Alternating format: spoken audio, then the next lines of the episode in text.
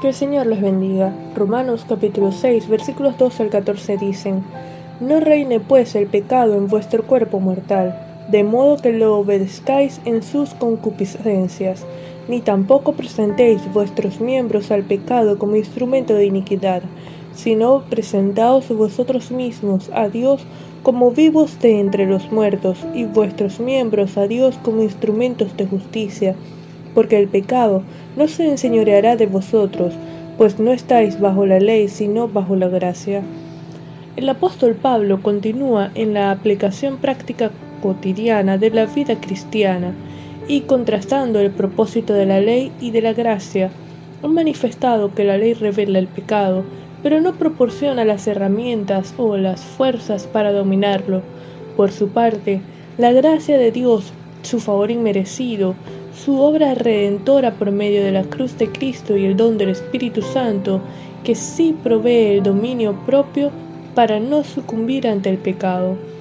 El hombre natural, que no ha nacido de nuevo, que no se ha acercado a Dios por la fe e incluso ha rehusado hacerlo, vive en la concupiscencia de la carne, vive para complacer los malos deseos, vive para el pecado, el pecado reina en él, ejerce dominio o señorío absoluto, controlando su estilo de vida.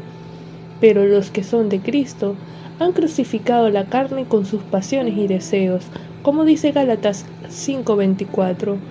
Para los que nos acercamos a Dios por la fe, la gracia divina es la obra de Dios que hace posible la salvación en Cristo como esperanza futura y el poder del Espíritu Santo que obra en nuestras vidas en este tiempo presente.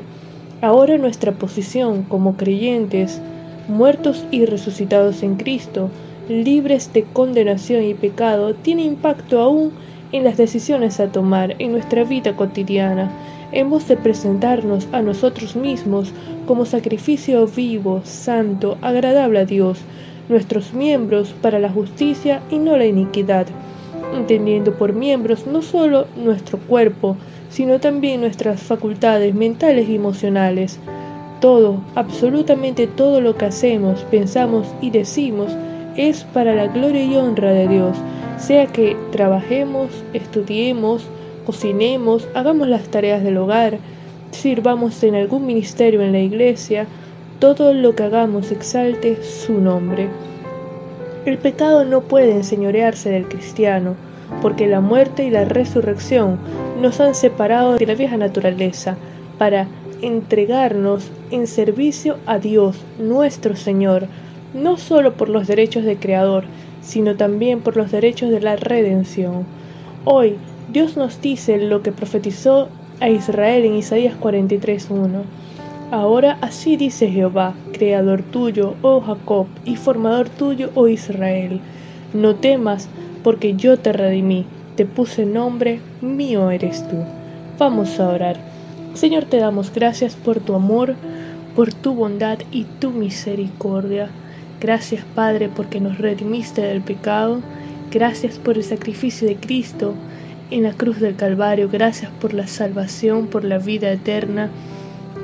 Gracias por el Espíritu Santo, porque su poder obra en nuestras vidas para ayudarnos en el proceso de santificación.